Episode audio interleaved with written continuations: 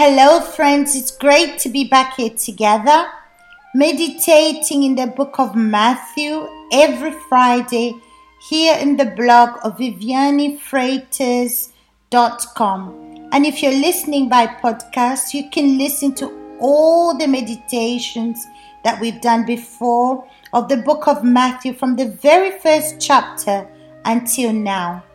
But more importantly than that, not just to listen to the audio because someone told you to or because I'm telling you to do it, but you should listen to the audios and meditate because you have things, situations to resolve and confront inside of you.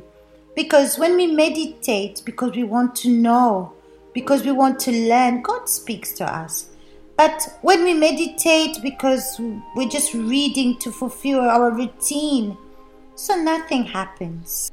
Because the objective of meditating as well is to understand the thoughts of God, how we need to react, the attitudes we need to take. So when you go to meditate, take time out to have this moment with God, to meditate, to think, because you're a soul and you go through many things. There's temptations, feelings, evil thoughts, so many things that you go through during the day. The things that makes you sad and things that waste your time. But when you meditate in the word of God, you start to see things in another way and impedes you even to make certain mistakes because you're connected to God. So, that's why it's really important for you to take time out and meditate in the Word of God and examine yourself and see what you need to change, what do you need to confront.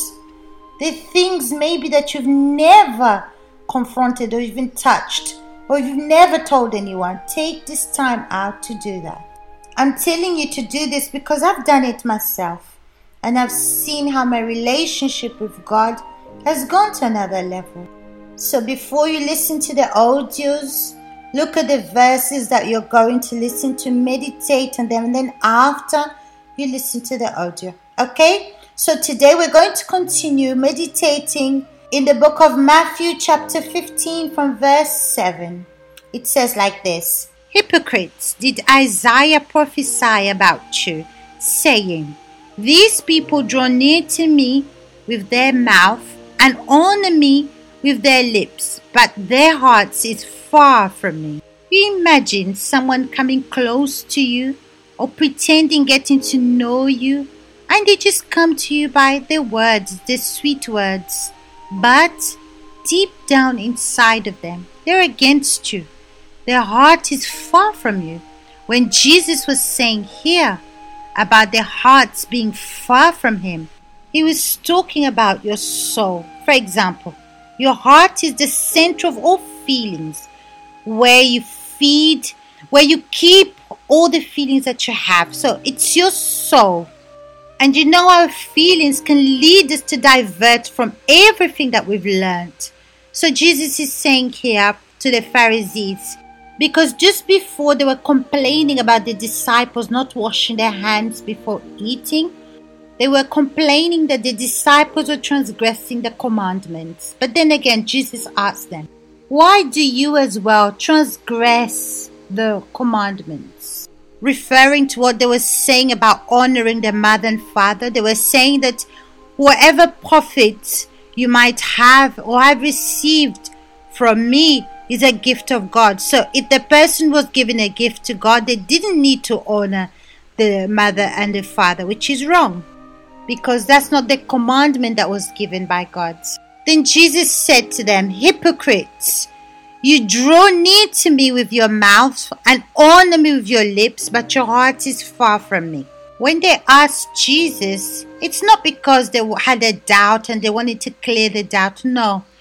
But they were speaking about the abundance of their heart, what was going on inside of them.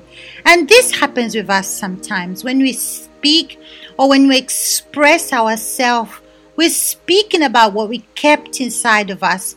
Or maybe it's a feeling that you have against someone or you have a grudge. So when you open your mouth to speak, you speak of abundance of your heart.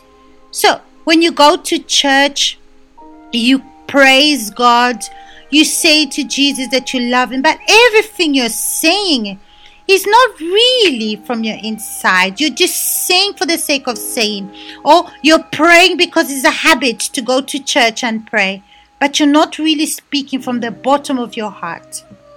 So you have to be careful what you say and how you say it. Then Jesus continues saying to them, And in vain they worship me, teaching as doctrines the commandments of men.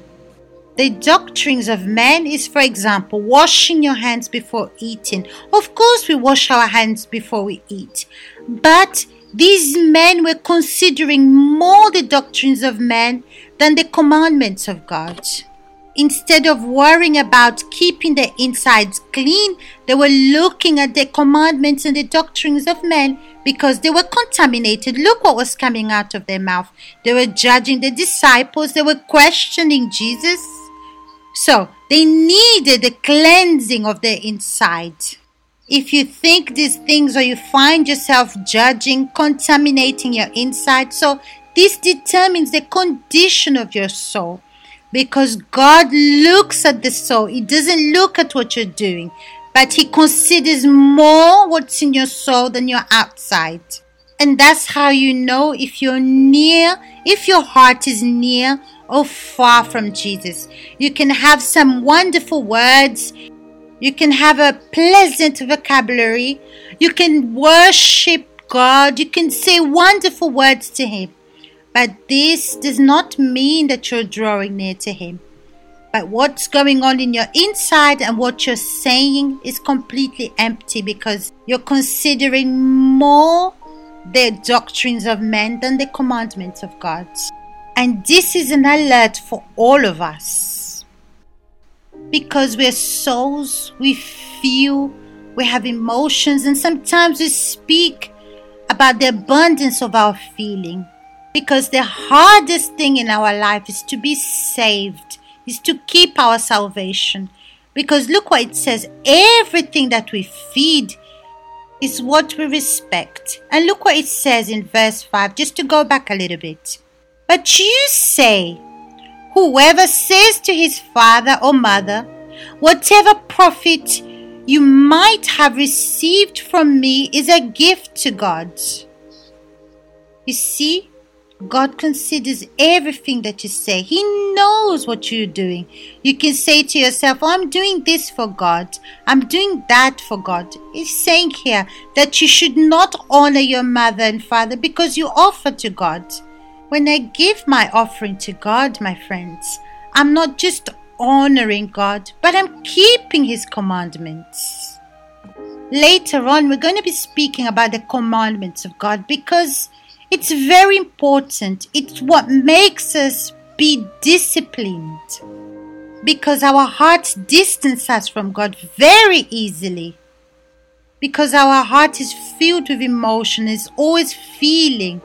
And the Bible says it's our faith that's going to lead us, to guide us, but not what we're feeling.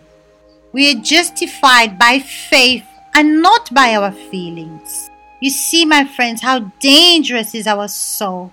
So I want to call your attention to this for you to meditate and think about this because we determined that 2020 is a year of strength. So let's concentrate our attention on the most important thing, which is our soul.